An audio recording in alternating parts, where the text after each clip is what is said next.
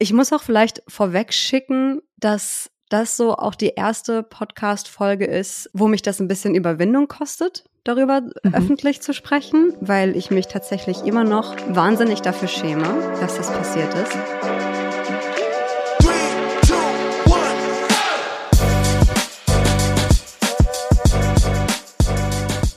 Mama halblang mit Rebecca und Sophia.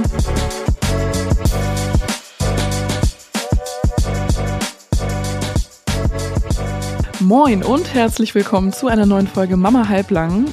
Äh, für uns und für alle, die hier schon eine Weile mit am Start sind, fühlt sich das immer so ein bisschen komisch an, uns jedes Mal aufs Neue vorzustellen. Aber wir haben ja auch jede Folge neue Hörerinnen. Also explizit an euch da draußen ein herzliches Willkommen. Wir sind Rebecca. Sag mal Hallo. Hello. Ich weiß, du hast das, aber ich mach's genau aus diesem Grund.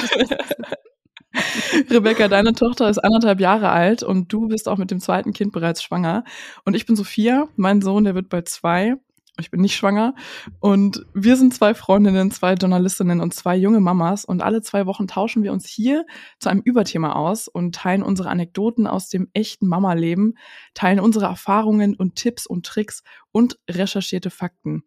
Und immer wieder gibt es auch extra Special-Folgen. Die gibt's dann zusätzlich zu diesem regulären Zwei-Wochen-Rhythmus. Und dort hört ihr Experten im Interview sowie zuletzt die liebe Yassin Mold zum Thema Beikost, Familienkost und alles rund um die gesunde Ernährung unserer Babys und Kinder. Das könnt ihr gerne im Anschluss an diese Folge euch einmal reinziehen. Wenn ihr jetzt denkt, okay, das klingt gut, dann folgt uns doch gerne hier auf Spotify oder wo auch immer ihr uns hört, um keine neue Folge zu verpassen. Und wenn ihr schon dabei seid, dann lasst uns auch gerne eine 5-Sterne-Bewertung da, damit uns auch andere Mamas finden.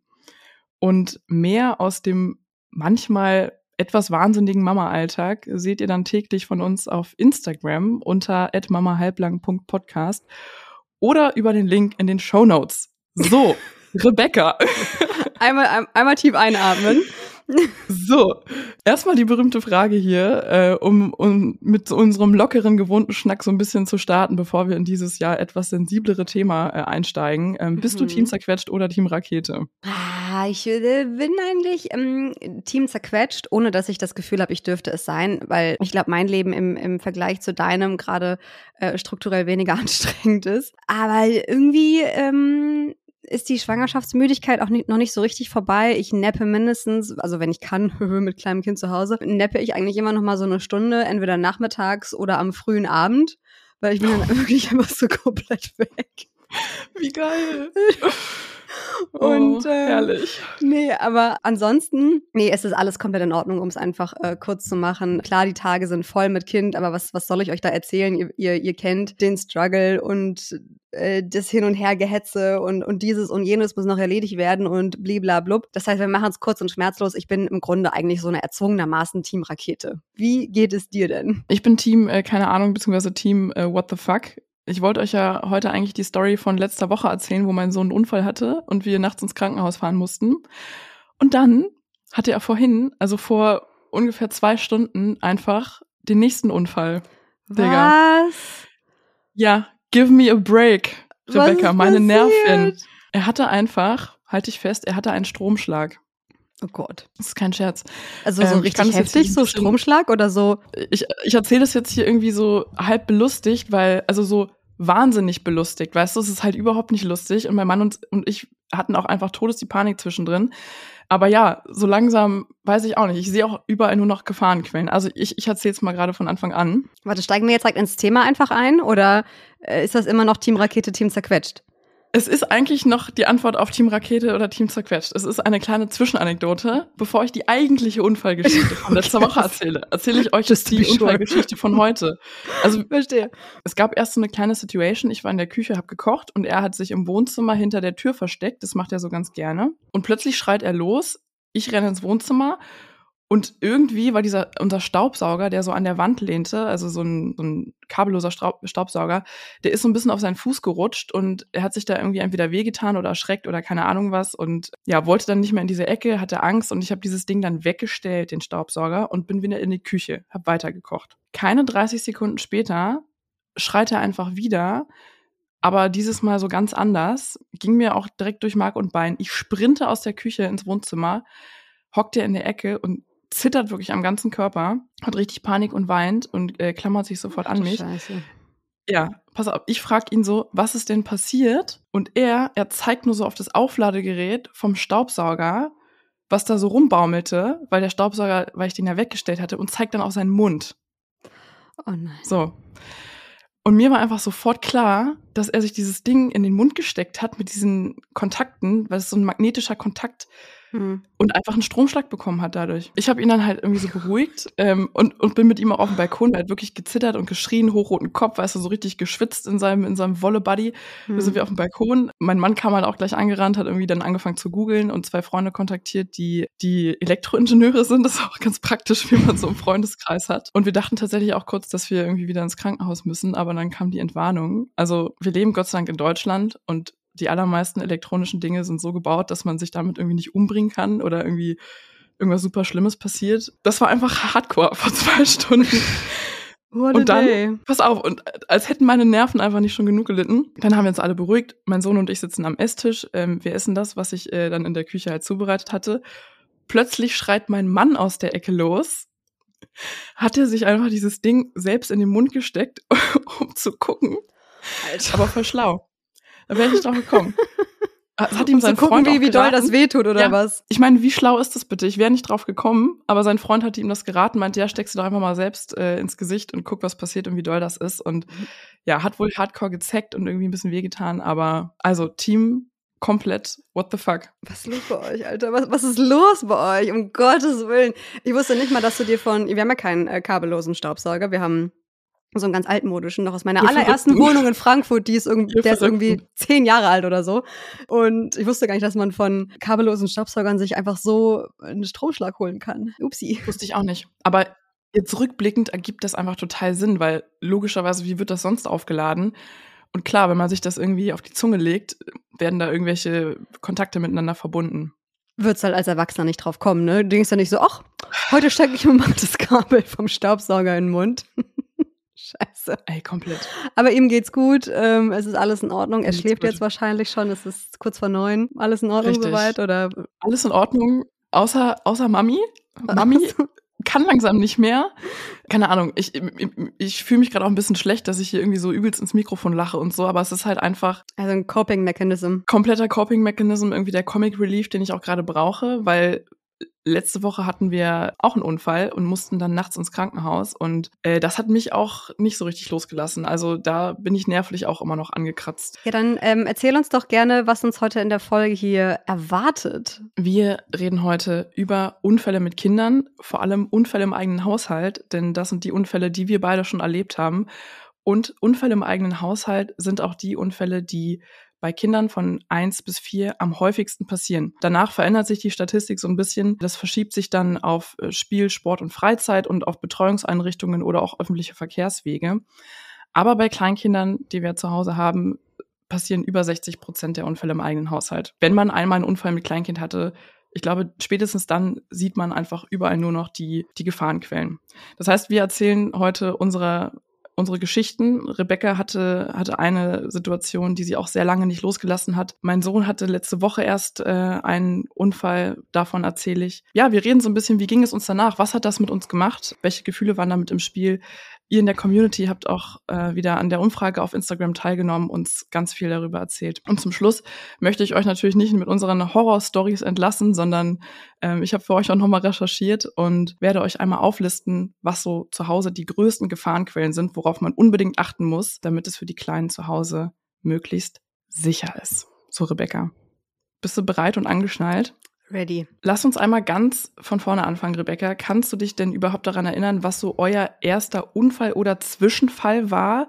Harmlos oder doch ein bisschen schlimmer? Was hat euch so als erstes ereilt?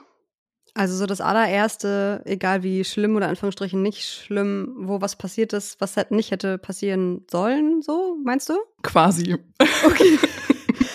ähm, oh Gott. Ich erinnere mich an eine Geschichte, die du mir erzählt hattest, und zwar mit dem Eierkarton.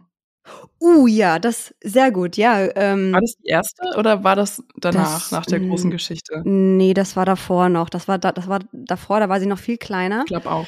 Genau, also ich war irgendwie in der Küche mit ihr zugange. Mein Mann war nicht da. Ich weiß gar nicht, wo der war. Auf jeden Fall war er nicht da. Meine Kleine konnte da noch nix außer so, so richtig, ähm, wir hatten so eine Babywippe, sie saß da drin, hat da so ein bisschen rumgewippt und ich habe ihr so nach und nach immer ein paar Gegenstände in die Hand gegeben, äh, die sie so inspizieren konnte, wie man das so macht.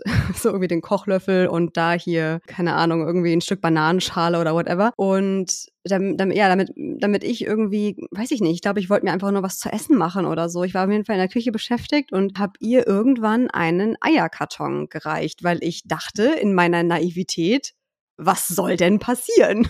Dann sah ich irgendwann oder hörte auch aus dem, so hinter mir und aus dem Augenwinkel gesehen, wie sie den Eierkarton irgendwie weggeschmissen hatte. Und ich dachte so, ja, okay, ich bin jetzt eh fertig, komm, wir gehen beide zusammen, äh, gehen wir jetzt Richtung Sofa. Und ich merkte bei ihr dann irgendwann, dass sie unruhig wurde. Und ich wusste auch, okay, jetzt ist eigentlich Schlafenszeit für sie. Damals ich weiß, ich weiß ehrlicherweise nicht, wie alt sie war. Vielleicht lass es sechs Monate gewesen sein. Und also da war ihr Schlafrhythmus noch relativ wild, aber ich wusste, jetzt ist sie so und so lange wach. Jetzt müsste sie theoretisch mal müde werden und wollte ihr das Fläschchen geben. Damals war das halt noch so Einschlafhilfe Nummer eins. Und sie wollte auch trinken. Ihr erster Impuls war immer sofort ähm, Flasche schnappen und anfangen zu nuckeln. Und irgendwie hat, sie immer nach einer Sekunde aufgehört und mich angeschrien. Und ich war irgendwann vollkommen verzweifelt, weil ich überhaupt nicht verstanden habe, was denn das Problem ist. Ich wusste, sie ist müde. Sie hat wahrscheinlich noch ein bisschen Hunger oder braucht halt diese Milch jetzt als Einschlafbegleitung. Ähm, was, was ist denn los? Warum tut sie das nicht einfach? Bis sie irgendwann aus, so sehr aus Leibeskräften geschrien hat, dass ich gesehen habe, also ihr Mund ging dann relativ weit auf, bis, ähm, dann habe ich gesehen, dass an ihrem Gaumen ein Stück Pappe von diesem Eierkarton klebte. Und ich habe, ich glaube, mir sind sämtliche Gesichtszüge entglitten. Mir ist sofort der kalte Schweiß ausgebrochen. Mhm. Weil, also ich konnte es dann sehr, sehr leicht rausfischen. Also es ist wirklich so, als würde es dir halt vorne am Gaumen äh, hinter der Zahnreihe kleben. Das heißt, du kannst dann mit dem Finger relativ leicht rein und es rausholen. Und danach hat sie auch sofort angefangen zu, äh, zu trinken. War eine Minute später, war sie eingeschlafen. Aber der mhm. Gedanke, was da hätte passieren können, weil so nasse Pappe wird ja, bekommt irgendwann so eine gipsartige Konsistenz. Und der Gedanke, dass das ihre Luftröhre so dermaßen hätte verplompen können und ich nicht nichts in der Welt hätte tun können, wahrscheinlich, also keine Ahnung, aber mhm. wahrscheinlich, um das rauszuholen. Ich weiß gar nicht mehr, was danach genau passiert. Ich glaube, ich bin in Tränen aus, ja, ich bin komplett in Tränen ausgebrochen danach, weil ich das einfach nicht gesehen habe, wie ja, wie sie diesen Eierkarton ja anscheinend im Mund genommen haben muss, wie sie ein Stück abgekaut haben muss und wie sich das dann in ihrem Gaumen fest klebte. Da hast du halt irgendwie nur den Gedanken, da müssen irgendwie 50.000 Schutzengel am Werk gewesen sein, dass da nichts Schlimmeres passiert ist und wir alle mit dem Schrecken davongekommen sind. Aber das war so der, der erste, nicht ganz so schöne Vorfall in unserem ja. Familienleben. Oh man, ich erinnere mich echt gut, ey. In solchen Momenten wird, ein, ein, wird einem einfach so anders, also so ein, so ein Moment, der dann irgendwie doch noch glimpflich abgelaufen ist, ändert aber irgendwie trotzdem so krass viel in der Gefühlswelt, weil man einfach so die Realität irgendwie vor Augen ge gehalten bekommt oder so am besten noch in die Fresse geschlagen und man so denkt, wow, ja. okay, krass. Ja, wie zerbrechlich eigentlich alles ist. Richtig. Jederzeit ja. kann einfach so viel Scheiße passieren und wir haben manchmal wirklich keinen Einfluss darauf. Das ist ja das, das, das Grausame daran. Ähm, bei uns, wir hatten eine Situation, da war äh, unser Sohn zehn Wochen alt, da waren wir in einem Restaurant mit Freunden essen und äh, mein Mann hatte ihn so, so gehalten, eine Hand am Kopf und eine so unterm Po und hat ihn irgendwie so, also ne, dass sie sich so angucken, irgendwie hat so vor seinem Bauch gehalten, hm. ähm, überm Esstisch. Und dann ist er irgendwie, oder der Kleine hat irgendwie mit seiner Birne so rumgewackelt, der war damals schon so übelst, übelst die aktive Rakete. Und ihm ist irgendwie der kleine Kopf so aus der Hand geflutscht und der ist so ein bisschen auf den Tisch aufgekommen. Mhm. Und es hat halt einmal so ein bisschen Rumpf gemacht und das Geschirr hat übelst laut geklappert. Und der Kleine hat so krass, also so einen krassen Schrei abgelassen. Es ging durch Mark und Bein und bitterlich angefangen zu weinen. Und ich hatte da auch diesen, diesen, diesen Moment gar nicht gesehen. Also ich wusste nicht genau, was passiert ist. Ich habe nur diesen Schrei gehört. Mein Mann hat ihn mir dann halt sofort gereicht. Ich habe ihn sofort an die Brust angelegt. Er hat sofort getrunken. Es war alles sofort entspannt. Aber ich habe so angefangen zu heulen, weil einfach irgendwie Baby erst zehn Wochen alt, ich so voller Hormone irgendwie auch noch. Und dieser Schrei war wirklich einfach durch Mark und Bein und ja, also unsere Freunde, die dabei waren, haben dann auch relativ schnell eine Warnung gegeben. Die meinten, das war halt irgendwie nur so fünf Zentimeter Höhe, also so nicht wirklich gefallen, sondern nur so einmal rangetockt. So angedetscht. Ähm, Genau, dann habe ich meine Hebamme auch geschrieben und äh, sie hat uns dann auch Entwarnung gegeben. Und ja, aber mein Mann und ich waren auch erstmal hart geschockt und es hielt auch ein paar Tage an, dass wir auch echt ein schlechtes Gewissen hatten irgendwie. Jetzt rückblickend denke ich mir so, boah, das war echt irgendwie babyklein, ja. Ja, aber das macht ja nichts. Ja, genau. In dem Moment wird dir einfach vor Augen geführt, ja. wie schnell alles vorbei sein kann, wie schnell irgendwas passieren ja. kann, wie, wie nah wir eigentlich die ja. ganze Zeit an Katastrophen vorbeischlittern. Obwohl keiner irgendwas Böses wollte und wir irgendwie die ganze Zeit glauben, dass wir eigentlich aufpassen. Ich weiß, dass ihr dann kurze Zeit später eine größere Situation hattet. Ähm, ja. Magst du uns davon erzählen? Ja, das ist ja so die Situation und deine von, von letzter Woche, warum wir hier überhaupt ja. sitzen. Ich muss auch vielleicht vorweg schicken, dass das so auch die erste Podcast-Folge ist, wo mich das ein bisschen Überwindung kostet, darüber mhm. öffentlich zu sprechen, weil ich mich tatsächlich immer noch wahnsinnig dafür schäme, dass das passiert ist. Und ähm, ich hatte damals, wir hatten da war meine Tochter war, ich glaube, elf Monate alt, es war kurz vor ihrem ersten Geburtstag. Und wir hatten den Podcast noch nicht so lange. Und selbst wenn wir ihn länger gehabt hätten und wir irgendwie schon eine größere Community oder so hätten, ich wäre, glaube ich, nicht auf die Idee gekommen, es irgendwie auf Instagram zu teilen oder darüber zu sprechen oder ja, das irgendwie in dem Moment öffentlich zu machen, weil ich glaube, du hättest mich einweisen können für einen Tag oder so. Also ich stand so neben mir. Ja, also als meine Tochter ähm, elf Monate war, ist sie in meinem Beisein vom Wickeltisch gefallen, um vielleicht schon mal so das grobe Thema vorwegzuschicken. Und zwar, wir haben keine richtige ähm, Wickelkommode, die als solche verkauft wird, sondern wir haben, das ist so eine Ikea Malmkommode mit vier Schubladen, wo dann so ein Aufsatz draufgeschraubt ist mit so diesem ja diesem Wickelpolster und dann so eine Wickelunterlage drauf und dann halt ne das Kind und die Wärmelampe und so. Genau, es war irgendwie Nachmittag, ähm, es war wunderschönes Wetter. Ich wollte sie, genau, ich wollte sie nur noch schnell wickeln und dann mit ihr einmal hier zum nächsten Babyladen fahren, weil wir ein, paar Tage später eine längere Autofahrt vor uns hatten und ich wusste, dass wir einen Reboarder brauchen. Sie war aus dem Maxi-Cosi rausgewachsen und ich wollte mit ihr eigentlich wollte sie fertig machen, um loszugehen, um diesen Kindersitz zu kaufen. Und sie konnte sich, sich schon drehen und alles, klar, sie war ähm, elf Monate alt. Ähm, ich glaube, stehen konnte sie da noch nicht, sondern halt, aber halt stabil krabbeln und so. Und ich hatte sie fertig gewickelt, sie lag da. Ähm, ich hatte eine Hand auf ihrem Körper. Sie lag ja logischerweise mit den Füßen zu mir und ich bücke mich zur untersten Schublade, weil da ihre Oberteile drin sind. Ziehe sie auf, in dem Moment dreht sie sich und weil ja wegen dieses Wickelpolsters und der Wickelunterlage Plastik auf Plastik aufliegt, ist es relativ rutschig und während sie sich dreht, hat sich wohl ihr Winkel ein bisschen verändert, sodass sie quasi auf mich zurutschte, mit den Füßen zuerst. Sie landete dann, weil ja die unterste Schublade aufgezogen war, ich war ja gerade dabei, ein Oberteil für sie rauszufischen, landete sie dann seitlich und ist in meiner Erinnerung auch mit dem unteren, mit der unteren Körperhälfte zuerst aufgekommen, seitlich auf diese äh, auf diese Begrenzung, also auf der, auf der Seitenwand äh, der Schublade aufgekommen und hat erst dann mit dem Kopf den Boden berührt. Ob, sie, ob das noch richtig fallen war, kann ich jetzt gar nicht mehr richtig, richtig sagen und mich nicht richtig erinnern. Es ging auch irgendwie, es ist halt dieses typische Unfallgeschehen, wenn danach Leute sagen, es ging alles so schnell. Es ging alles so wahnsinnig schnell. Ähm, und ich, ich dachte, ich, ich hätte sie gehabt. Ich hatte ja meine Hand oben auf ihr. Und ja, ich habe sie offensichtlich nicht richtig gehabt oder mein Griff war nicht stabil genug oder war nicht auf ihre Bewegung vorbereitet, wie auch immer. Auf jeden Fall ist sie gefallen. Sie hat sofort angefangen zu weinen. Sie war nicht bewusstlos. Ich konnte sie sehr schnell beruhigen auch ähm, vergleichsweise, das weiß ich auch noch, da habe ich sehr drauf geachtet, ähm, schneller, als wenn sie sich irgendwie ja, als wenn sie ausgerutscht wäre oder so. Ähm, also wirklich sehr, sehr schnell. Und ja, aber ich habe natürlich trotzdem irgendwie einfach die reine Panik gehabt, weil das ist dieses vom Wickeltisch fallen, das ist diese eine Gefahr, vor der alle geschlossen warnen. Alle. Hebammen, Kinderärzte, im Krankenhaus, jede Webseite, die irgendwie darüber aufklärt, warum der Haushalt so gefährlich sein kann. Vom Wickeltisch fallen ist die Gefahr Nummer eins, vor der jeder warnt, weil das ja auch irgendwie so ist, dass äh, bei ganz, ganz kleinen Kindern ist der Kopf im Körperverhältnis noch relativ schwer. Das heißt, dass sie mit dem Kopf zuerst aufschlagen, die Wahrscheinlichkeit ist relativ groß und dann ist die Verletzungsgefahr halt auch sehr groß.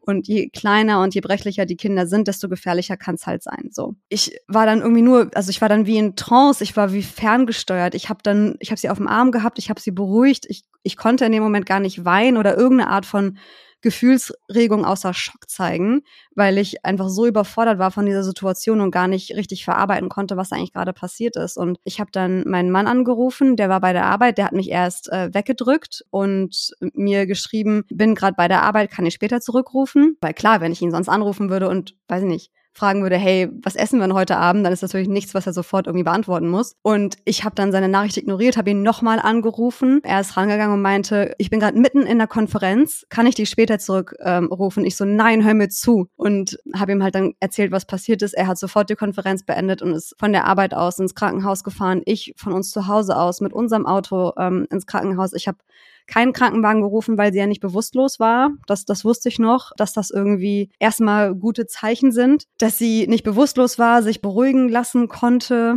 dass sie auch getrunken hat, dass sie äh, sich nicht äh, übergeben hat. Das waren alles sehr, sehr gute Zeichen.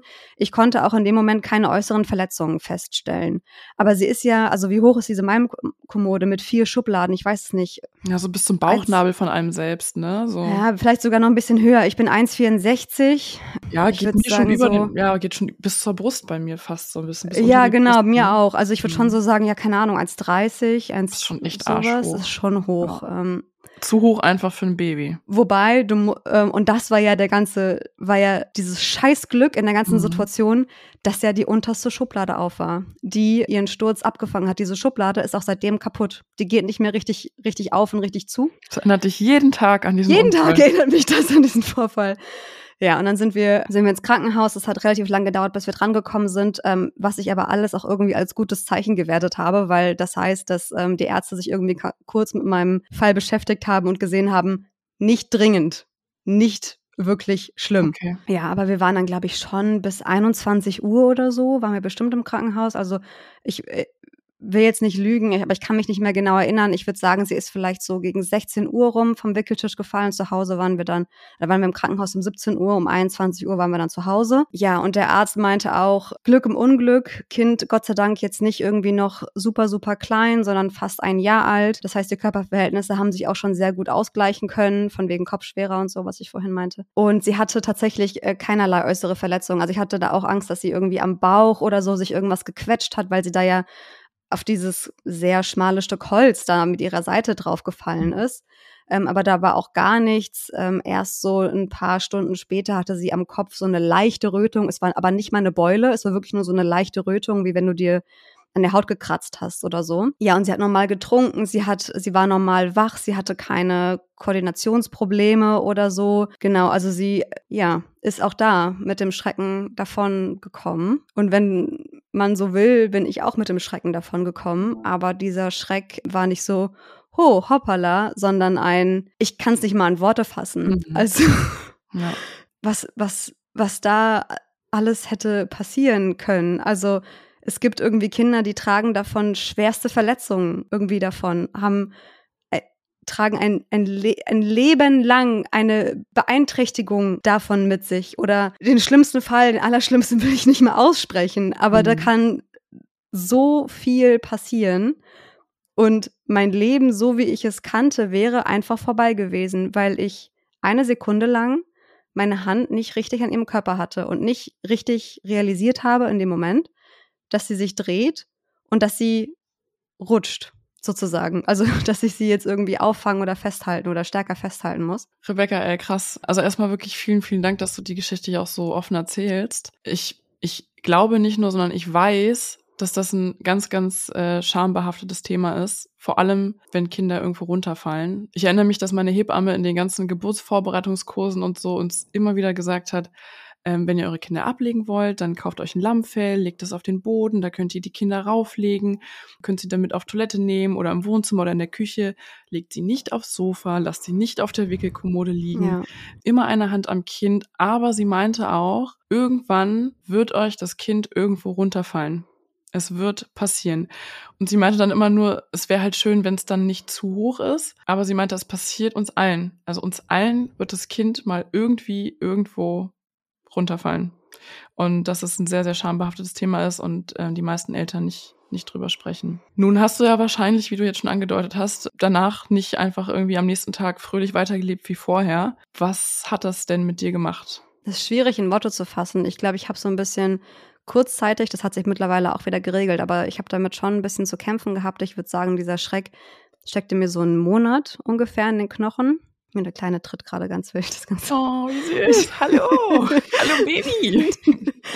Und äh, mein Hormonspiegel ist wahrscheinlich gerade komplett wild. Wahrscheinlich, oh Mann. Ähm, Der Arme. Ähm, ich äh, habe irgendwie, glaube ich, so ein bisschen Vertrauen, also zum einen Vertrauen ins Leben verloren, weil ich glaube, man geht irgendwie so jeden Tag so durch die Welt und denkt so, ja, was soll passieren? So, das passiert anderen. Mir passiert sowas nicht. Gar nicht aus irgendeiner Arroganz heraus, sondern einfach so aus so einem, ja, aus so einer wohlgefallenen Blindheit irgendwie, glaube ich. Und auch Vertrauen in mich also ich hatte ja zu dem Zeitpunkt, Alter, ähm, ich hatte jetzt zu dem Zeitpunkt, äh, Entschuldigung, ich bin total abgelenkt durch diese das Tritte. Ist voll schön. ähm, oh, das sind so zwei gegensätzliche Gefühle gerade, das ist ganz komisch. Warte, wo war ich? Ah, genau. Ich hatte ja zu dem äh, Zeitpunkt eigentlich ein ganz gutes Mama-Selbstbewusstsein aufgebaut. Ich ähm, habe mich eigentlich sehr wohl gefühlt in, in meiner Mutterrolle und ich finde auch schon, ähm, dass so mit einem Jahr plus minus ähm, wird auch sehr vieles sehr viel einfacher. Deswegen ging es mir auch eigentlich sehr, sehr gut zu der Zeit. Ja, und, und dann ist das passiert und ich ähm, hatte das Gefühl, plötzlich stehe ich nicht mehr auf festem Boden, sondern auf ganz, ganz, ganz dünnem, glatten Eis. Und habe auch gesagt, nie wieder benutze ich diese, äh, diese äh, Wickelkommode. Ich wicke sie ab jetzt immer auf dem Boden. Ich fasse das Ding nicht mehr an. Bleib mir weg damit. Und alles andere, also ich habe jetzt nicht äh, grundsätzlich irgendwie Ängste entwickelt, was andere Gefahren angeht, weil wir uns da eigentlich immer sehr gut gekümmert haben, auch schon vorher und so. Nur was halt diese, also es beschränkte sich sehr auf diese Wickelkommode oder generell auf dieses irgendwo runterfallen oder so. Ja, also es hat mich in so einen Selbstzweifelstrudel irgendwie ähm, geworfen. Ich glaube, ich würde auch nicht sagen, dass ich mir das bis heute vollständig verziehen habe, um ganz ehrlich zu sein. Mhm. Weil, na klar, das ist irgendwie so der Charakter eines Unfalls, dass du äh, die Gefahr kennst. Du setzt dich auch jeden Tag ins Auto und weißt, dass es gefährlich sein kann und dass dir mal eben mhm. schnell was passieren kann, obwohl du einen Führerschein gemacht hast und weißt, wie man Auto fährt. Aber das mit der Wickelkommode, das ist die eine Sache, vor der ja. alle waren. Die eine Sache. Die Nee, also äh, wirklich, ich, ich, ich schaue da immer noch, wenn ich an diesen Moment zurückdenke. Und ich, ich will jetzt irgendwie niemanden verurteilen, dem das auch passiert ist oder so. Ne? Das müsst ihr bitte alle mit, mit, mit euch alleine ausmachen in euren Familien und so. Ich rede jetzt wirklich nur von mir. Ich, nee. Also ich kann mir das einfach wirklich noch nicht vollständig verziehen, weil ich nicht weiß, wie mir das als Mutter passieren konnte. Also nee, also ich bin auch ein bisschen, ich habe da noch keine Worte für gefunden. Ich glaube, ich, ich denke da ja auch nicht logischerweise jeden Tag dran, ne? Ja, Gott sei Dank nicht mehr, aber eine, eine Zeit lang, glaube ich, war das schon noch so. Oder? Ja, also schon, ich habe auch mit, mit meiner Mutter ganz viel drüber gesprochen damals und, und die meinte, dass mir wäre das als Baby auch passiert. Ähm das erklärt einiges. Sorry, den, den, konnte ich mir jetzt nicht verkneifen, der musste sein. Und ja, ich weiß, sie wollte mich damit irgendwie auffangen und, und, und mir ein besseres Gefühl geben und so, aber einfach dieser Gedanke, was ich vorhin auch schon mal meinte, so dieses, mein Leben hätte einfach keinen Sinn mehr gehabt, wenn ihr mhm. was passiert wäre und es wäre meine Schuld gewesen. Ich, ich wäre meines Lebens nicht mehr froh geworden. Ich, ja. Und ich ver verzeih es mir so schon nicht vollständig. Und was wäre gewesen, wenn wirklich was passiert? Nee, also wirklich, da zieht sich bei mir alles zusammen. Das ist irgendwie. Ich kenne die Gedankengänge ja. aber sehr, sehr gut, denn mein Sohn hatte ja letzte Woche einen, einen Unfall. Wo fange ich an zu erzählen? Ähm, ist auch eine, auch eine längere Geschichte. Also, äh, also es war Anfang der Woche und äh, wir hatten dann so nachmittags, abends unsere tägliche Familienzeit zwischen äh, Tagesmutter und ins Bett bringen. Und also erst kuscheln wir dann immer so, dann spielen wir, lesen ein bisschen, ich mache ein bisschen Haushalt und so weiter. Und irgendwann mache ich dann halt immer Abendessen für uns und mache für uns einen Tee, für mich und meinen Sohn. Hm. Tee ist auch schon das Stichwort. So. Und auch zu dem Thema irgendwie, wir wissen alle, wie es richtig geht und trotzdem passiert sowas. Seit Monaten erzähle ich meinem Mann, stell deine Kaffeetasse ganz, ganz hinten auf den Tisch. Dreh von der Pfanne immer den Henkel nach hinten. Benutz nur die hintersten Herdplatten. Pass auf. Genau, also wir sind in der Küche und ähm, er stand so auf seinem Montessori-Turm, also diesem Learning Tower oder wie auch immer man es nennt, ein umrahmter Hocker und hat mir dann beim Kochen zugeschaut und er darf auch immer so ein bisschen mithelfen. Also ich beziehe ihn da immer, immer sehr viel mit ein. Und normalerweise darf er dann, wenn ich unsere Teller fertig habe, darf er seinen Teller alleine ins Wohnzimmer tragen und auf den Tisch stellen. Und das liebt er wirklich immer total und ist dann immer so richtig stolz, dass er das schon alleine kann. Mhm. Aber an dem Tag, und das so erkläre ich mir halt auch rückblickend, wie das passieren konnte, an dem Tag war es schon super spät, also schon 19 Uhr, ähm, normalerweise schon die Zeit, wo wir Zähne putzen gehen. Und ich wollte halt schnell, schnell machen. Ich wollte, dass mhm. es, dass wir halt schnell die Routine dann so ähm, fertig machen können. Also habe ich beide Teller genommen, bin schon mal Richtung Wohnzimmer gelaufen und meinte nur so zu ihm, komm mit, komm, wir gehen ins Wohnzimmer, komm, setz dich an den Tisch, äh, komm, wir essen jetzt was. Gehe ins Wohnzimmer, stell die Teller ab, drehe mich um, und sehe ihn nicht. Und in dem Moment dachte ich nur so, also ich dachte, er kommt mir hinterhergelaufen, ne? Ich drehe mich um, ich sehe ihn nicht. Und in dem Moment dachte ich nur so, scheiße der Tee, renne in die Küche. Mhm. Und in dem Moment, ich habe jetzt gerade schon wieder übelst Gänsehaut, in dem Moment war es einfach schon passiert. Also ich renne wirklich Richtung Küche und sehe nur so, er steht nicht mehr auf seinem Learning Tower mhm. und komm halt rein und ja, da hat er halt schon geschrien. Also es muss War wirklich in der Sekunde, ja. ja. es muss in der Sekunde, wo ich in die Küche kam, gerade passiert sein. Er halt mega geschrien, am ganzen Körper gezittert, richtig angefangen zu weinen. Und ich wusste einfach sofort, okay, gerade ist was richtig, richtig Schlimmes passiert. Und ich bin normalerweise so, dass ich bei allem echt immer cool reagiere. Also ich habe wirklich die Ruhe weg. Ich bekomme nie sofort irgendwie Panik. Ich bin immer so die, die den kühlen Kopf bewahrt. Bin auch ruhig geblieben in dem Moment, aber in mir drin sah es wirklich komplett anders aus. Ich hatte wirklich schon komplette Horrorszenarien in meinem Kopf inklusive wochenlang im Krankenhaus, Hauttransplantation und was weiß ich. Also wirklich volles Programm, weil ich weiß, wie schlimm Verbrennungen sind bei Kleinkindern, weil die sich unfassbar schnell an einer recht kleinen Menge heißem Wasser oder heißer Flüssigkeit eine super große Fläche Haut verbrennen können. Mhm. Puh, muss auch mal tief durchatmen, ey. Und dann ist halt einfach auch noch nicht lange her, ne? Ja. ist halt wirklich erst letzte Woche passiert. Mein Mann kam auch sofort angerannt, weil der halt auch einfach sofort an dem Schrei gehört hat, dass da jetzt gerade richtige Scheiße passiert ist. Ähm, irgendwie, ja, so was ist passiert, was ist passiert? Aber ich glaube, ich habe überhaupt nicht geantwortet. Ich habe einfach wirklich nur reagiert und ich habe genau richtig reagiert. Gott sei Dank ähm, habe ich meine halbe Elternzeit auf Instagram verbracht und folge allen möglichen äh, Kids, Docs, äh, Doktor, Sanitäter-Accounts und wusste, was ich machen soll. Ich habe den Kleinen halt gepackt, obwohl er bitterlich geschrien hat und ich am liebsten ihn erstmal beruhigt hatte, wusste ich, das Wichtigste ist, dass wir jetzt kühlen aber nicht mit einem großen Kühlpack, sondern ich habe ihn in die Dusche gestellt, komplett ausgezogen und angefangen mit lauwarmem Wasser zu kühlen. War auch wirklich am Ende genau richtig, so dass mich der Arzt im Krankenhaus dann erstmal gefragt hat, ob ich vom Fach bin, weil ich so gut reagiert habe. Ich war wirklich wirklich heilfroh, dass ich wusste, was ich was ich in der Situation tun muss. Äh, habe ihn halt in die Dusche gestellt, ausgezogen, angefangen lauwarm abzuspülen und da hat er sich auch dann beruhigt und hat irgendwie so kurz gejauchzt und dachte, oh geil, duschen, planschen, war kurz wieder gut drauf und ich hatte so kurz wirklich ein paar Sekunden Zeit, um irgendwie in meinem Kopf diese Situation zu evaluieren, weißt du? Also hm. in solchen Schock- und Panikmomenten, wir funktionieren ja einfach nur und da hatte ich kurz den Moment, so ein bisschen wieder ins Bewusstsein zu gehen. Hab halt gesehen, okay, es ist die rechte Hand, okay, es ist die komplette halbe, der komplette halbe Torso vorne, die komplette Brust- und Bauchbereich feuerrot, also Hand und Brust feuerrot. Also war mir klar, okay, es war jetzt, das war eine richtig schlimme Verbrennung gerade. Ich habe aber auch noch so gedacht, okay, ich sehe keine Blasen. Und das hat mich in dem Moment so halb beruhigt. Also da habe ich mhm. so, einen, so einen halben Gang runtergeschaltet, weil ich wusste, okay, keine Blasen ist schon mal gut, keine Brandblasen. Man kennt das ja immer, jeder hat sich schon mal im Ofen verbrannt und da hat sich direkt eine Blase gebildet. Mein Mann übelst panisch durch die Wohnung gerannt. Also der ist das komplette Gegenteil von mir in solchen Situationen. Ähm, hat mir auch in einer Tour Vorwürfe gemacht. Das war halt, äh, meinte der Sanitäter dann auch später, war halt seine Situation, irgendwie mit dem Schock umzugehen. Ja. Irgendwie sein Ventil er hat dann den Notruf gewählt, ähm, halt auf, auf, meinen, auf meine Anweisung hin, hat mich dann noch gefragt, 110 oder 112? so, das ist halt krass, ne? Man weiß sowas normalerweise und in solchen Situationen vergisst es sofort. ist man einfach nicht mehr man selbst. Ja. Ähm, dann hat, ist dem Kleinen irgendwann irgendwie so ein bisschen unangenehm kalt geworden. Äh, dann haben wir ihn eingewickelt in Bademantel. Ich bin auch sofort mit ihm, habe ihn gestillt. Er hat sich aber recht schnell sehr unwohl gefühlt. Und das hat mir dann wiederum richtig Sorgen gemacht. Ich war eigentlich kurz erleichtert und dann plötzlich wurde mir auch noch mal ganz anders. Dann ich wollte sagen, wieder on fire, aber es komplett. Ja, Wortwahl, ja, so, Entschuldigung. Ein bisschen makabere Wortwahl.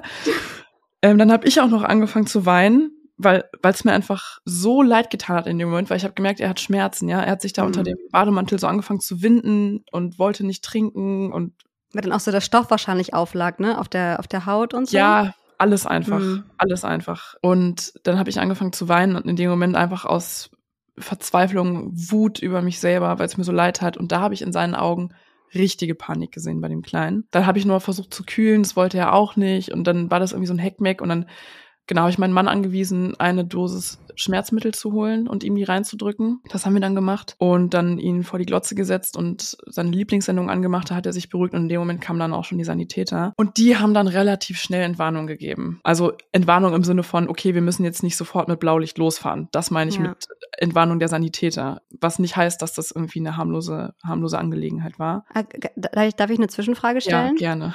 Da und kann zwar, ich einmal kurz ausatmen. würde ich mich, weil wir haben uns ja damals, oder ich habe mich damals entschieden, selber ins Krankenhaus zu fahren, weil ich die Situation dann irgendwann auch so einmal kurz durchgespielt hatte im Kopf und sie war wirklich, nachdem sie aufgehört hatte zu weinen, war sie wieder total normal und habe deswegen gewusst, okay, ich kann jetzt mit ihr auch so ins Krankenhaus fahren, intuitiv, ich muss jetzt nicht den Krankenwagen rufen.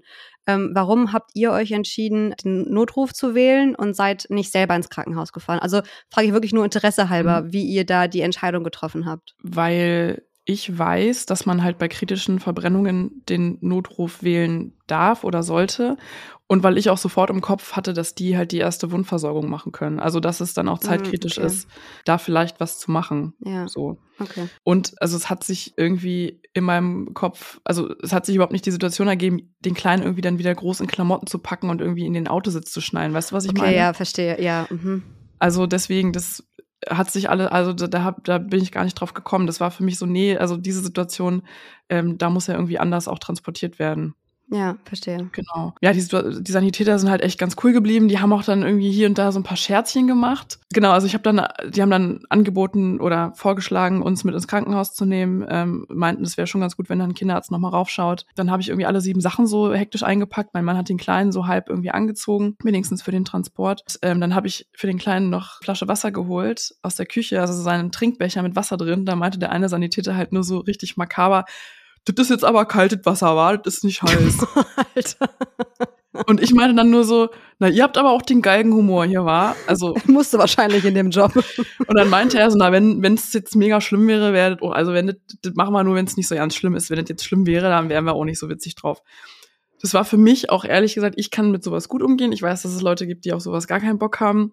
Hm. Ich war in dem Moment so, hm, okay, nice, hat mich echt irgendwie dann so ein bisschen auch abgeholt. Ja, dann sind wir mit dem Kleinen, oder bin ich mit dem Kleinen unten in den Rettungswagen. Mein Mann ist noch zu Hause geblieben, darauf haben wir uns geeinigt und äh, dann sind wir losgefahren und wurden ins Krankenhaus gebracht. Die Fahrt hat irgendwie ewig gedauert.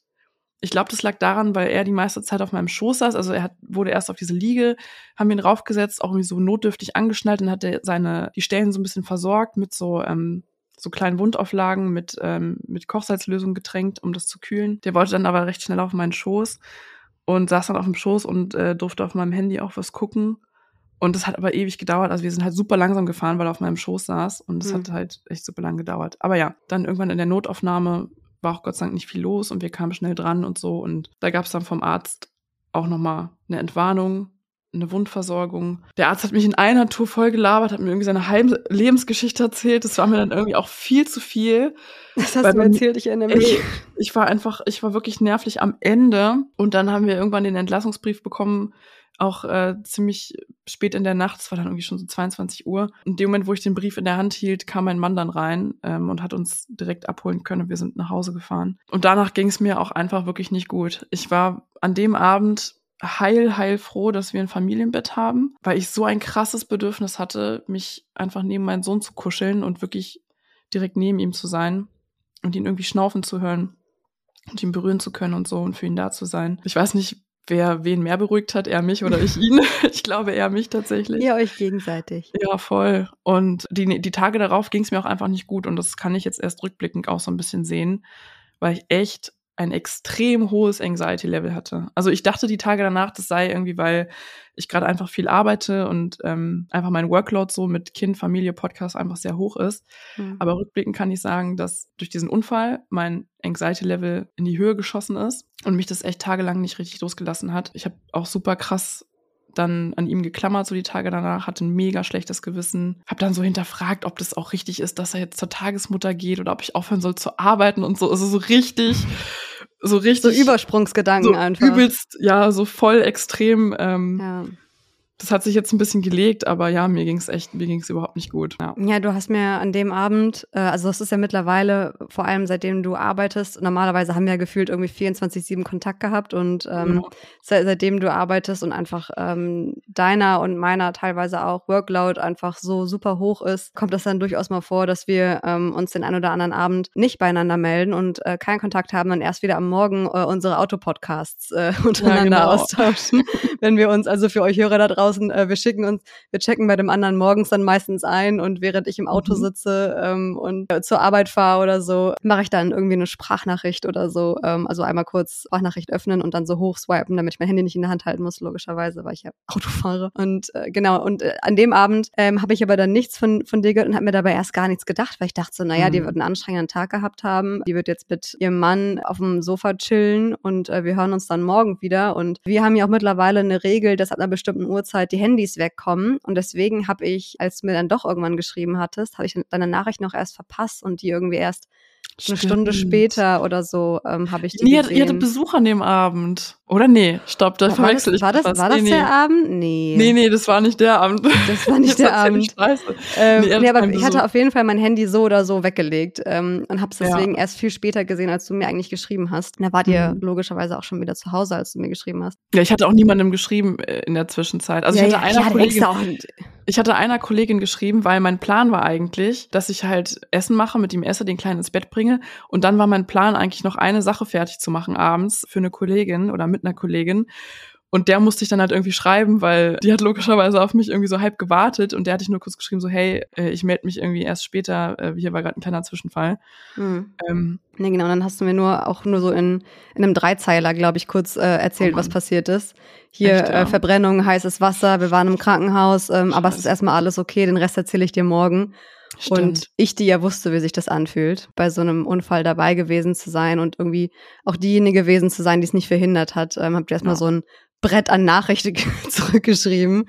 Ja, um, stimmt, stimmt, ähm, stimmt. Weil ich irgendwie versucht habe, dich so halbwegs emotional aufzufangen. Ja. Ähm, das habe ich am nächsten Tag dann gelesen. Genau, ja, du hast genau. mir, du hast mir ähm, nicht mehr zu meiner Geschäftszeit geschrieben. Ich liege ja meistens ab 22 Uhr dann schon im Bett. War logischerweise auch dann einfach nicht mehr am Handy ähm, mit den Gedanken ganz woanders. Und ich habe deine Nachricht dann am nächsten Morgen gelesen und es hat mir unfassbar viel gegeben, weil du natürlich aus der Position äh, mir schreiben konntest ähm, von einer, die ja auch, auch mal so eine Scheiße irgendwie durchgemacht hat und hast mich da einfach so krass abgeholt. Das waren die Worte, die ich gebraucht habe. So. Man neigt ja auch dann auch dazu, sich so diese Worst-Case-Szenarien nochmal vorzustellen. Ne? Wenn sich irgendwie alles beruhigt hat und man so den ersten Atem wieder fassen konnte, fängt das Gehirn dann irgendwie wieder an, ähm, sich vorzustellen, was alles hätte passieren können und was hätte anders laufen können. Und diese eine Millisache, auf die man nicht geachtet hat, äh, was das alles verändert hätte und zu einem viel schlimmeren Endergebnis geführt hätte. Und ähm, ich glaube, ich habe dir damals äh, sowas gesagt wie, und ähm, dazu stehe ich auch heute noch, ich glaube, das können sich vielleicht viele wiederfinden, die das auch miterlebt haben. So zu 50 Prozent ist es noch so dein Gehirn, das versucht, mit dieser Angst umzugehen und noch diesen Moment verarbeitet und das dann irgendwie so der Mechanismus ist. Und die anderen 50 Prozent sind so Selbstbestrafung um, mhm. dass man sich vorstellt, dass alles hätte passieren können und ähm, oh, ja. das natürlich nichts bringt in dem Moment. Es ist ja auch Gott sei Dank nicht passiert, aber man stellt es sich dann vor, weil man sich gleichzeitig denkt, wie konnte mir als Mama die Person Nummer eins, die auf dieses Kind aufpassen sollte, wie konnte mir das passieren? Mhm. Und ich glaube, das ist dann so eine Se Selbstgeißelung, um ja damit irgendwie auch klarzukommen. Du musst ja irgendwie weitermachen. Also ja, vor allem bei uns war so das Ding. Ähm, also bei dir war es ja so die Schublade, die am Ende auch Schlimmeres äh, wahrscheinlich verhindert hat. Ja. Bei mir oder bei uns waren halt, also wir hatten auch mega, mega Glück aus unterschiedlichen Gründen. Da standen halt zwei Tassen. Meine Tasse und seine Tasse. Meine Tasse war auch nicht nur so eine ganz normale Tasse, sondern so eine XXL-Tasse von meinem Ehemann, hm. für den irgendwie jede normale Tasse Kaffee irgendwie so zwei Schlucken sind. Deswegen hat er so 750 Milliliter Tassen. Damit kannst du auch zur Not einen Einbrecher erschlagen. Und ich hatte eine von den, von den kleineren, großen Tassen, wie dem auch sei, auch so ganz dickwandig. Und ich hatte das Wasser erstens nicht komplett bei 100 Grad aufgegossen, sondern so kurz vorher, weil ich einfach eine Ungeduldige bin. Das war Punkt eins. Punkt zwei hat er sich halt seine kleine Tasse gegriffen, wo nur die Hälfte heißes Wasser drin war mit seinem Teebeutel, weil ich nehme dann seinen Teebeutel raus und kipp die andere Hälfte mit kaltem Wasser auf, damit er seinen Tee sofort trinken kann und der nicht abkühlen muss. Mhm. Das heißt, seine Minitasse mit, genau, seine Minitasse, so eine normale kleine Kaffeetasse, wie man die so bei Oma hat, so mit Untertasse, weißt du, mit so einem kleinen Henkelchen, mhm. wo für uns Erwachsene zwei Schlucken drin, also kleine halbe Tasse mit dünner Wand, das heißt, und nicht 100 Grad heißes Wasser, das heißt, das Wasser war schon ein bisschen abgekühlt. Es war einfach keine große Menge. Und ich habe halt mir mehrmals so gedacht, was wäre, wenn er sich meine Tasse gegriffen hätte? Es wäre so viel gewesen. Hm. Es wäre deutlich heißer gewesen, einfach weil größere Menge, dickere Tasse. Und in diesen, in diese Gedankenkreise bin ich dann tatsächlich auch reingekommen. Und bei mir kam noch dazu, ich habe mich nicht nur in diesem Unfall so gedanklich dann ziemlich verloren, sondern habe überall plötzlich nur noch Gefahrenquellen gesehen. Und mhm. bei mir ist so die Erkenntnis eingesickert, ähm, wie schon gesagt, dass jederzeit irgendein scheiß Unfall passieren kann und dass das hier alles, also unser aller Dasein auch einfach endlich ist und dieses totale Glück, was wir erleben, auch manchmal nur temporär ist und von jetzt auf gleich kaputt sein kann. Und das waren so unerträgliche Gedanken für mich. Und diese Angst hat sich echt in alle möglichen alltäglichen Situationen so mit reingezogen. Also ich war un ununterbrochen angespannt, auch immer so die Schultern hochgezogen, so eine körperliche und psychische Anspannung. Und das legt sich gerade so langsam wieder. Hm. Bei mir, also bis so der erste Schock weg war, hat es auch so zwei Wochen gedauert. Ja. Bis ich nicht mehr zusammengezuckt bin, wenn ich dran gedacht habe. Das, ja, so zwei Wochen circa. Ja. Vor allem habe ich bei ihm halt auch, also bei ihm hat man jetzt auch dann noch tagelang äh, danach auch noch was gesehen. Also okay, dann da wird man ja auch dran erinnert, wenn man richtig. das dann auch jeden Tag sieht. Ja, ja, also da werden keine Narben bleiben, aber ähm, man hat halt Tage danach noch was gesehen und wie du sagst, man wird dann jeden Tag immer noch daran erinnert. Aber auch das mit dem, das mit dem warmen Wasser zum oder dem lauwarmen Wasser zum Abduschen, mhm. da habe ich mir auch so eine innere Notiz gemacht, als, als du mir das erzählt hast, weil ich darauf nicht gekommen wäre. Ich ja. hätte wahrscheinlich wirklich äh, kaltes Wasser genommen, so einfach aus der Logik heraus. Hat, jemand hat sich verbrannt oder wenn du dich ähm, auch mal irgendwo verbrennst, an einer Pfanne oder am Backofen oder so, was machst mhm. du? Kaltes Wasser drüber laufen lassen. Ja, also als du mir das dann erzählt hast und du meinst ja irgendwie, wenn man das macht, dann riskiert man schnell auch eine Unterkühlung, weil die Körper genau. so klein sind und die Haut so dünn und so weiter. Und dann habe ich mir auch so eine innere Notiz gemacht, so für die Zukunft. Ja, komplett. Uns das mal passieren sollte. Ja. Also der Arzt, der Arzt im Krankenhaus meinte dann auch, dass manche Kinder oder viele Kinder tatsächlich mit Unterkühlung im Krankenhaus ankommen, weil die Eltern es gut meinen und halt extrem kühlen und dann ist die Unterkühlung manchmal irgendwie ein rele relevanterer pathologischer Befund als die Verbrennung selbst. Weißt du, was mhm. ich meine? Genau, also da habe ich Gott sei Dank wirklich auf Autopilot geschaltet und wusste genau, was ich machen soll. Ja, voll äh, gut. Äh, man sagt so, genau, also die Sanitäter haben mir auch nochmal bestätigt, haben auch genau gefragt, wie lange ich äh, gekühlt habe. Man sagt so, um ungefähr zehn Minuten mit lauwarmem Wasser. Und ja, bei Verbrennungen hatte ich mir so abgespeichert, dass sobald es, sobald die verbrannte Fläche größer ist als der eigene Handteller, also bei Kleinkindern wirklich ein sehr kleiner Bereich, sollte man das ärztlich abklären lassen. Oder als der eigene oder der Handteller des Kindes? Der Handteller der betroffenen Person. Okay. Mhm. Das ist die Faustregel oder die Handtellerregel. Verstehe. Das hatte ich auch so abgespeichert. Deswegen war für mich irgendwie sofort klar, okay, die Fläche ist groß, zack, call an ambulance. Ich will euch hier aus der Folge natürlich nicht einfach so mit unseren äh, kleinen Horrorstories entlassen. Nicht, Mensch. ähm, ohne, ohne dass ihr euch, äh, ohne dass ihr für euch irgendwie was anderes als Angst und Panik nehmen könnt, sondern irgendwie auch ein paar Tipps an die Hand geben. Deswegen habe ich mal recherchiert und ich habe recherchiert, was denn so die allergrößten Unfallherde im Alltag mit Kindern oder vor allem Kleinkindern sind. Die sind nämlich vor allem zu Hause, wie ich schon am Anfang erwähnt habe. 60 Prozent der Unfälle von Kindern zwischen ein und vier Jahre geschehen im eigenen Haushalt. Und je älter die werden, desto mehr verschiebt sich das dann. Und es gibt zwei Dinge, von denen ich immer wieder gelesen habe, wovor Kinderärzte und Unfallchirurgen warnen. Und das, das denkt man gar nicht so richtig, aber es sind Hochbetten und Trampoline. Hättest du das gedacht? Nee. Wo, nee, also einfach wegen der Sturzgefahr, oder? Richtig. Ich kann das mal so ein bisschen erklären. Also Hochbetten sind nämlich überhaupt nicht für Kinder vor dem Vorschulalter oder im Vorschulalter geeignet, also auch nicht irgendwie ab drei oder vier oder sowas, wo die theoretisch so eine Leiter selbst hochkommen oder irgendwie so eine Rutsche wieder runter. Und etwa die Hälfte der Unfälle im Zusammenhang mit Hochbetten ereignet sich bei unter Sechsjährigen.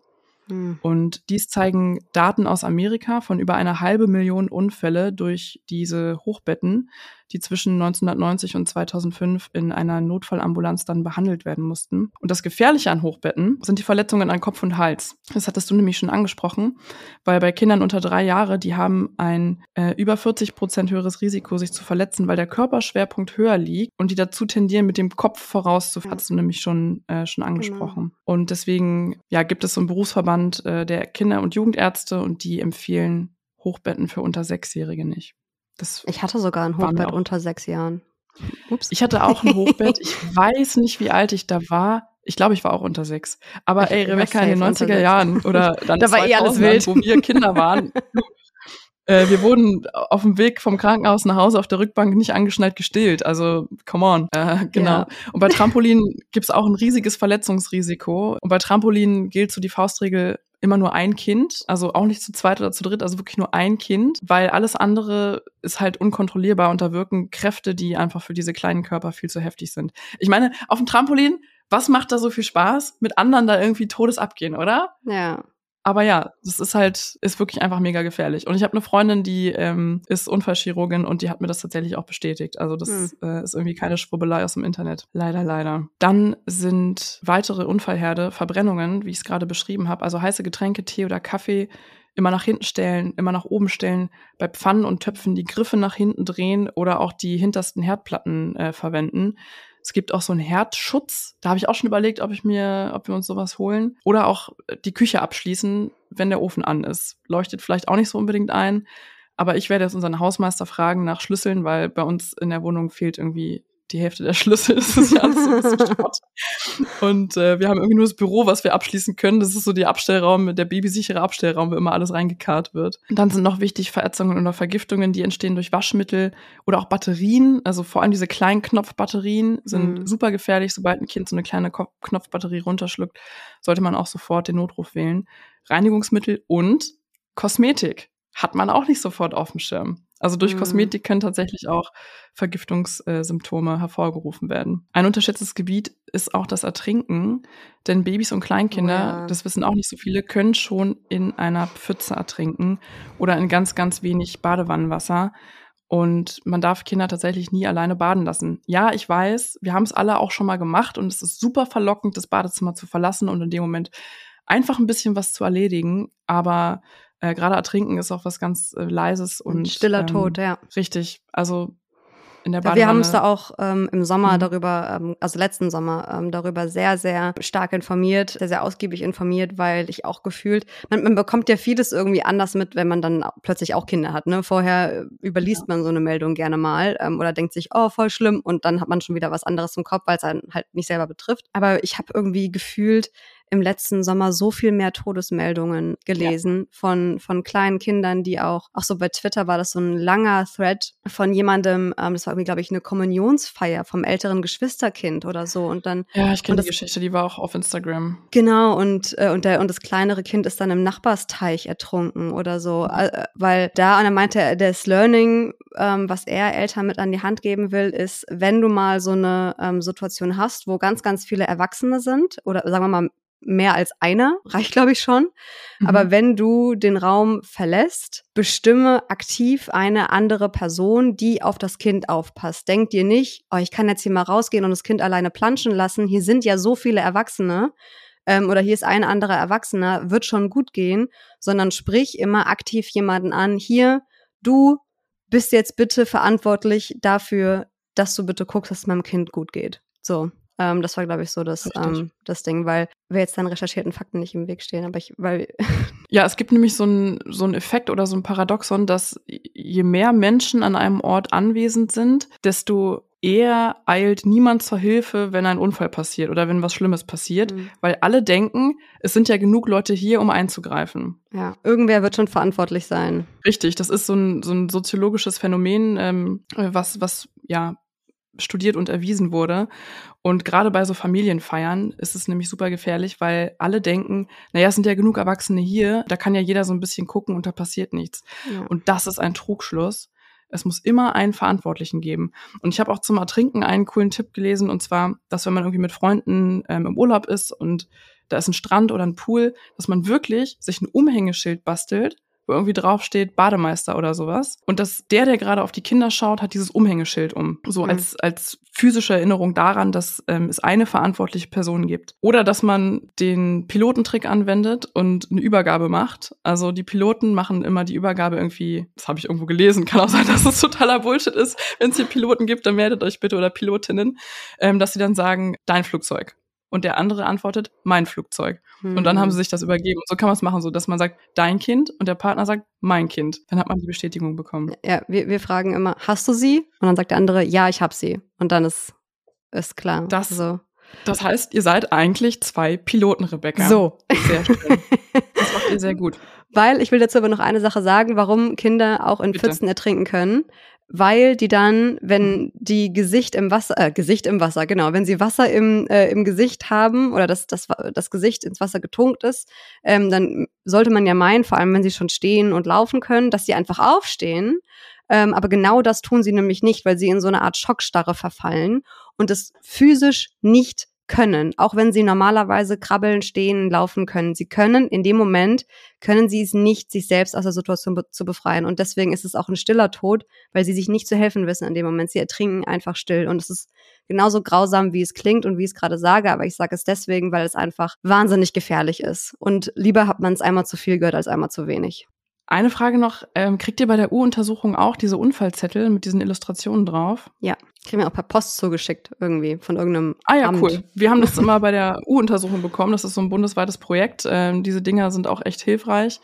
Und jetzt seid ihr alle hoffentlich halbwegs gewappnet.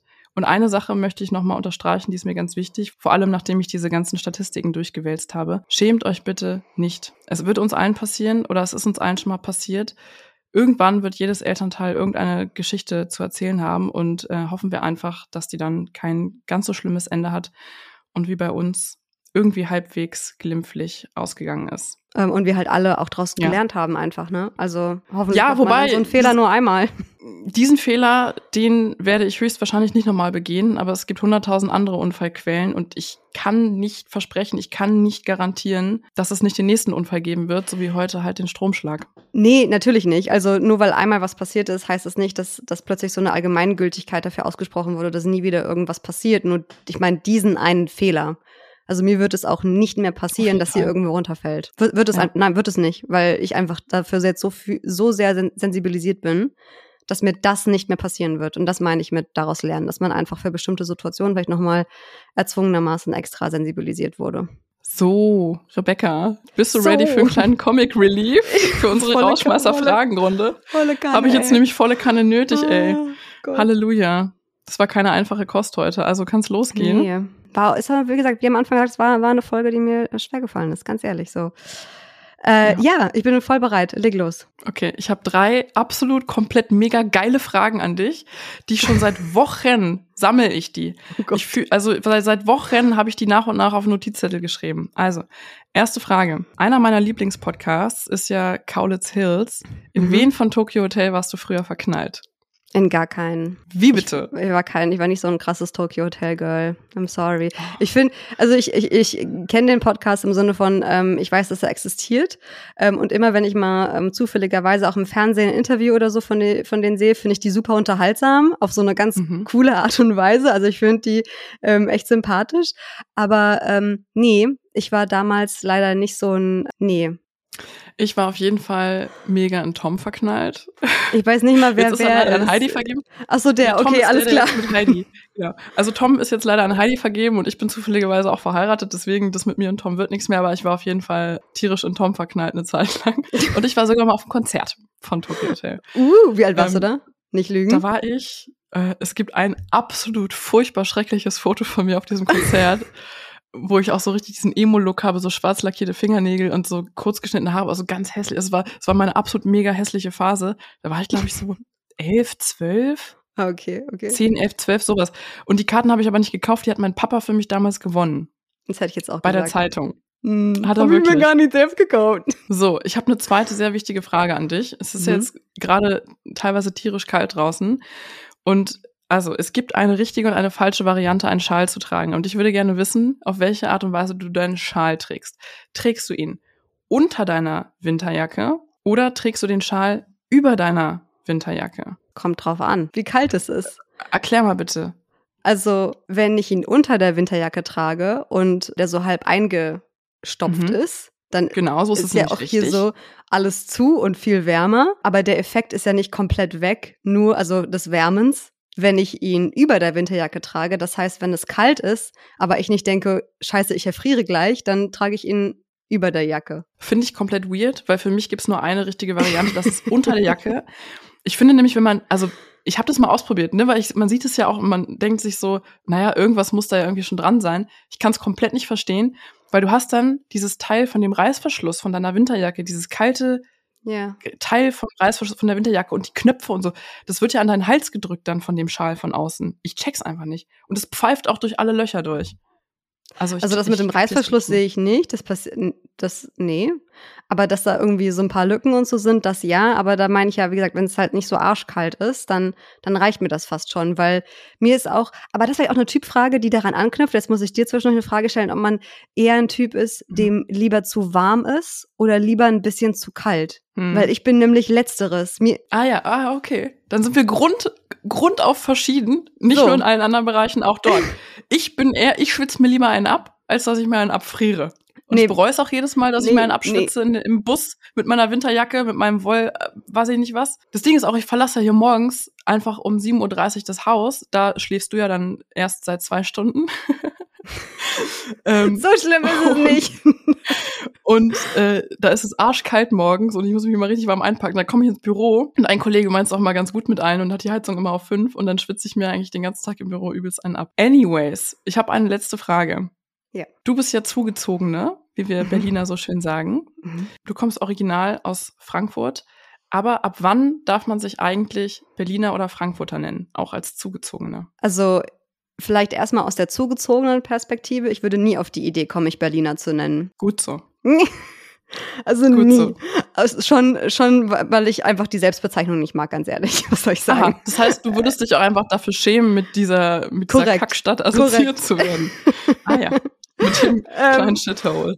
Und Frankfurt, äh, es ist vielleicht irgendwie so ein Sonderfall, so ein bisschen, weil das ja so eine, so eine komplett wilde Pendlerstadt ist, wo die, äh, wo die Stadt irgendwie unter der Woche eine halbe Million mehr Einwohner hat als am Wochenende. Deswegen ist es vielleicht nochmal so schwierig zu sagen. Ich glaube halt so erstmal der Klassiker, klar, die Leute, die da geboren sind, ähm, die sind auch immer Frankfurter, auch wenn sie einen Teil ihres Lebens woanders Mhm. gewohnt haben. Und ich würde sagen, boah, ich will, da, ich will das, ich will das jetzt nicht beziffern, aber wird mir jetzt nicht reichen, wenn, wenn jemand irgendwie in eins bis fünf Jahre in der Stadt gelebt hat und sich dann Frankfurter nennt. Da würde ich sagen, Bro, It's a scam. nein.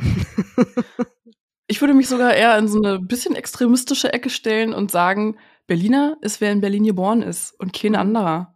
Da kommt, da kommt nichts dran. Das haben wir entweder in Adern und im Blut oder wir haben das nicht. Alles andere Aber ich- aber ich glaub- lass ich nicht gelten. Guck mal, aber ich glaube, Frankfurt und Berlin haben da dasselbe Problem, weil alle, die nicht aus Frankfurt sind, sagen, öh, voll hässlich und das Bahnhofsviertel und was schon mal da und ist überhaupt nicht schön. Und ich denke mir so, Digga, trau dich mal drei Straßen weiter, bitte. Und dasselbe mit Berlin. So, du kommst von außen her, denkst dir so, why? Wa warum, warum kommt so man cool dann von außen sein? her? Ich meine, alle wollen in Berlin wohnen. Also so scheiße kann es ja nicht sein. Ja, weil der Mythos so groß ist, weil der Mythos so groß Ja. ist. Dieser, dieser Mythos, Berlin, alle sind dir hip und cool und wild und es ist kunterbunt und bla bla bla.